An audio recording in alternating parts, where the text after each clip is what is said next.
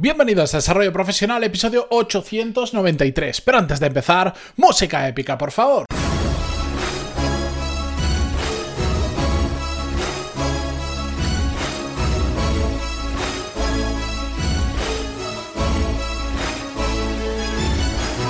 Muy buenos días a todos, bienvenidos, yo soy Matías Pantaloni y esto es Desarrollo Profesional, el podcast donde hablamos sobre todas las técnicas, habilidades, estrategias y trucos necesarios para mejorar cada día en nuestro trabajo. Como ya os adelanté ayer, hoy vamos a hablar sobre reinvención profesional, un tema que no es nuevo ni desconocido en este podcast y... Mm, tiene todo el sentido del mundo. Yo soy una persona que me tocó en su momento reinventarme profesionalmente porque como muchos ya sabéis, pues estudié arquitectura y terminé en 2010. Peor momento posible, el peor momento posible para terminar esa carrera en España y mm, me tocó reinventarme porque de lo mío era complicado y además porque descubrí el mundo de los negocios que me llevó hacia los hacia, hacia el camino que persigo hoy. La cuestión es que este episodio no solo está muy enlazado con el episodio de ayer donde hablamos sobre nuevas profesiones que van a salir o que ya existen incluso y que hace apenas unos años no existían, que lo traje a modo de, reflexión, sobre todo por mi parte, pero también para que vosotros hagáis la misma, de estar pensando constantemente hacia dónde va vuestro sector, vuestro mercado, vuestro tipo de empresa en el que trabajáis, vuestra profesión, para adelantaros a las nuevas profesiones que pueden surgir o los cambios que hagan falta y em, trabajar duro para, estar siempre actualizados en ese sentido y sobre todo saber coger oportunidades antes que otros las empiecen a ver. Es decir, antes de que se empiece a hacer todo esto, em, determinados puestos sean como muy famosos y entonces todo el mundo vaya por ellos, pues vosotros llegar un poquito antes.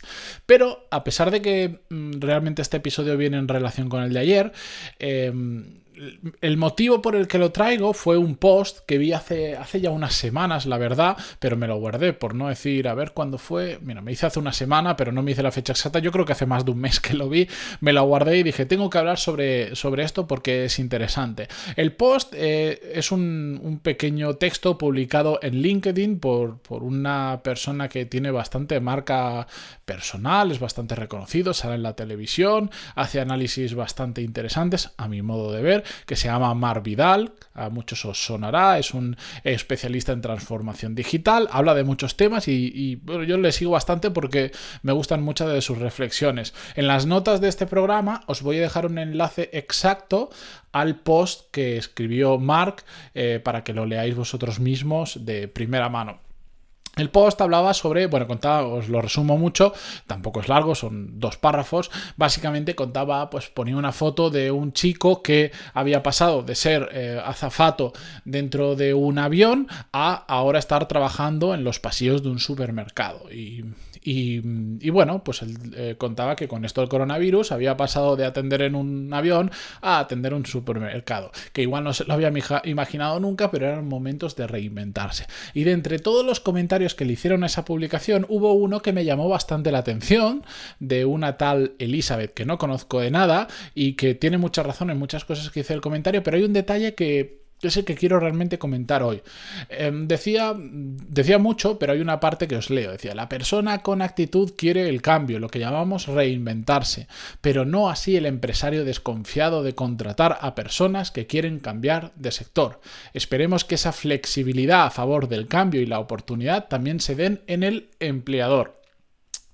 ¿Por qué quiero hablar sobre todo esto? Todos sabemos que en estos momentos eh, donde ocurren situaciones especiales como el coronavirus o como ocurrió con la anterior crisis económica, que no es tan especial porque es cíclico y se va a volver a repetir y no pasa nada, tenemos que asumirlo y, prepararnos.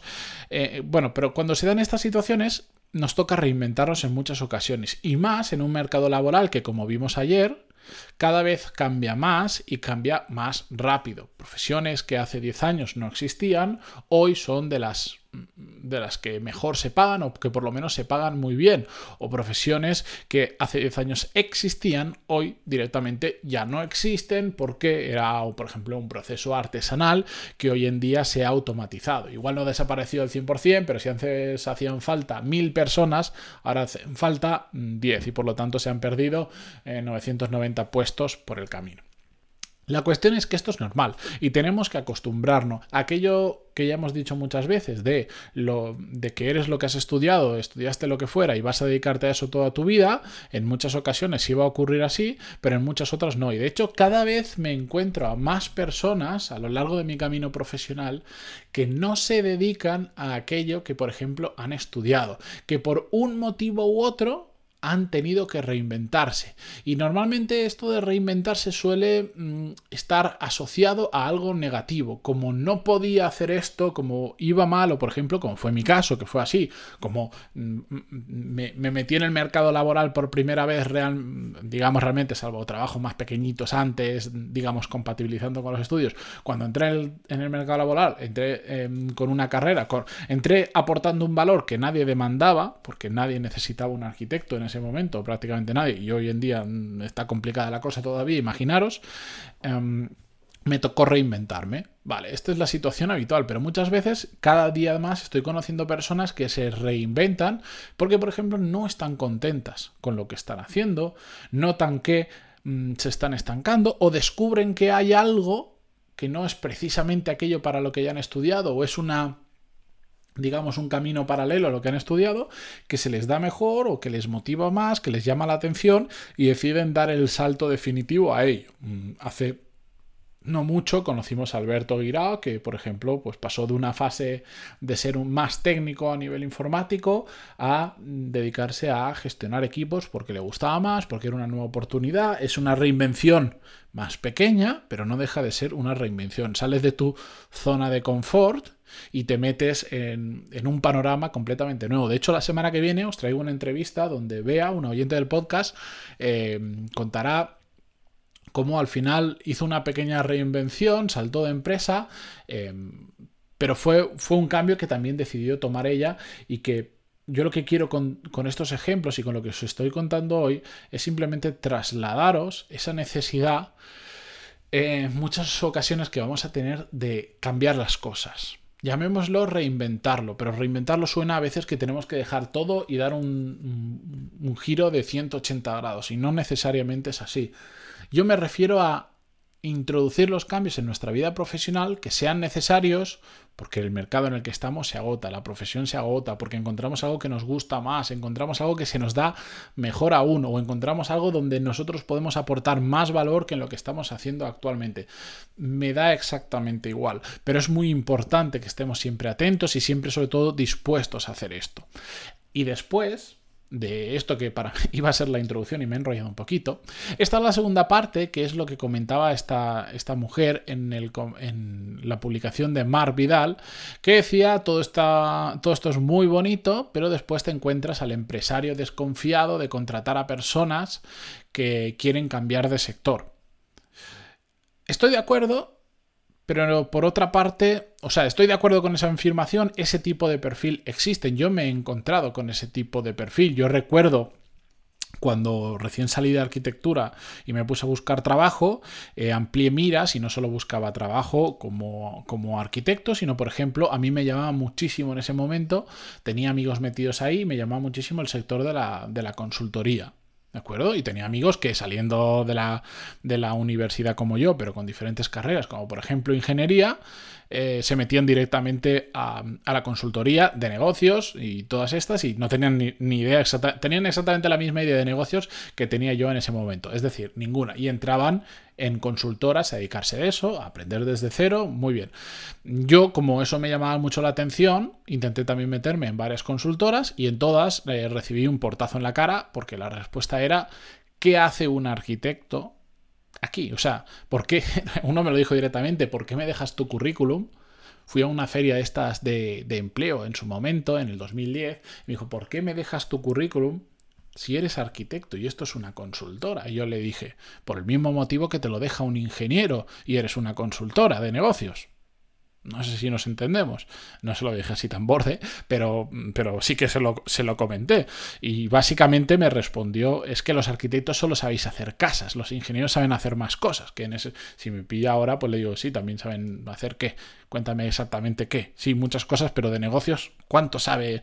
Pues lo mismo que un arquitecto, lo mismo que en cualquier carrera donde realmente no te han enseñado absolutamente nada de negocios e incluso en aquellas que te han enseñado de negocios probablemente tampoco sepan mucho de negocios porque no lo han llevado nunca a la práctica. Pero bueno, la cuestión es que yo me he encontrado con esta situación, con ese perfil de empresa o de empresario que no ve bien estos cambios de sector. Existen y no los podemos negar. Ahora bien, el hecho de que existan no significa que eso sea una barrera, sea un impedimento último a, a, poder reinventarnos en un momento dado. Significa que hay determinadas empresas en las que nos va a costar o va a ser imposible entrar porque simplemente van a ver con malos ojos que si hemos estudiado una cosa, ahora nos estemos, o hemos trabajado una cosa, ahora nos estemos reinventando y estemos yendo a otra. Genial, pues simplemente tenemos que ir al resto de empresas donde eso no se ve mal, sino que incluso hasta se ve bien. Yo conozco, yo me acuerdo cuando estaba en esa fase de reinvención profesional, 2010-2011, conocí a una persona muy relevante del sector de, las startups, emprendimiento en España, muy, muy relevante, top 5 diría yo en España. Y hablando un poquito de esto, estábamos comiendo y me dijo eh, algo así como, no te preocupes por eso, porque de hecho, si, yo estuviera en la posición de, de, contratar, prefiero gente que venga de fuera, o sea, que venga de un sector eh, ajeno y haya hecho el esfuerzo para reinventarse y esté aprendiendo y se esté formando como te estás formando tú, que alguien que ya viene con esa misma carrera y que simplemente está siguiendo la inercia de lo que ya ha estudiado. Porque lo que tú me demuestras es que te gusta tanto eso que has dejado lo otro de lado y estás esforzándote sin saber nada, te estás esforzando por aprender, por meter la cabeza en este mundo, etcétera, etcétera. Los hay, son los que menos, pero también hay empresas y hay sectores donde, donde se aceptan muy bien y de hecho mejor a personas que se están reinventando, a personas que van con esa inercia. Em, conozco muchos casos de, de empresas, os podría poner nombres, pero creo que no es el lugar adecuado, donde ya les da exactamente igual el currículum. Les da igual lo que has hecho. Este es el puesto. Si tú me demuestras que eres capaz de cumplir las tareas del puesto, adentro. Y eso me parece genial, pero tenemos que buscarlas. No vale con poner la excusa de decir, no, es que en las empresas no se ven bien las reinvenciones profesionales. No es así, en algunas no, pero en otras sí. Y por otro lado, hay una última reflexión que quería hacer hoy, viernes, para no machacaros demasiado, que también me he encontrado por ahí, lo he visto, muchas personas que se quieren reinventar profesionalmente, que quieren dar un salto a un sector nuevo, pero que no aportan nada en ese sector nuevo. Y esto es un tema muy importante. Tú dices, no, yo es que ahora me quiero dedicar al marketing online, por ejemplo, que está de moda. Genial, pero ¿qué sabes de marketing online? Si tú te presentas a una oferta donde se busca una persona con una especialización en lo que sea, ¿puedes aportar valor ahí? No se trata de decir, me voy a reinventar, ahora me voy a dedicar a esto. No, te tienes que formar, tienes que aprender, tienes que experimentar para que todo eso te dé una capacidad de generar valor a la empresa que te ayude a, a convencerla de que te contrate. No vale con decir, me he reinventado y ahora soy esto. Tienes que demostrarlo y para demostrarlo tienes que saber aportar valor en ese cambio. Porque he conocido ya unas cuantas personas a través del podcast que me escriben, que me hablan del tema de reinvención profesional y que es casi más como un sueño, como me gustaría dedicarme a esto, pero nadie me contrata. Claro, porque no tienes experiencia, porque no estás aportando valor a esas personas que buscan a una persona de ese perfil, a esas empresas que buscan una persona con ese perfil que esto es otro tema, otro melón aparte que podríamos abrir, pero esto es muy importante, ¿no?